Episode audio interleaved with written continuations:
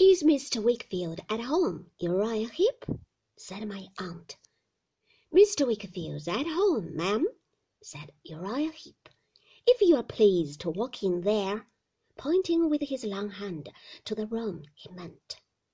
We got out, and leaving him to hold the pony, went into a long, low parlour, looking towards the street, from the window of which I caught a glimpse, as I went in, of Uriah Heep breathing into the pony's nostrils, and immediately covering them with his hand, as if he were putting some spell upon him.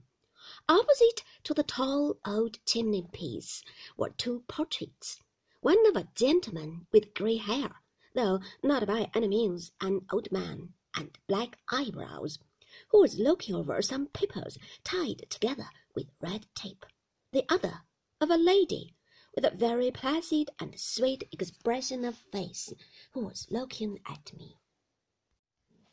I believe I was turning about in search of Uriah's picture, when, a door at the farther end of the room opening, a gentleman entered, at sight of whom I turned to the first mentioned portrait again, to make quite sure that it had not come out of its frame. But it was stationary and as the gentleman advanced into the light, I saw that he was some years older than when he had had his picture painted. Miss Betsy Trotwood, said the gentleman, pray walk in. I was engaged for the moment, but you'll excuse my being busy. You know my motive. I have but one in life.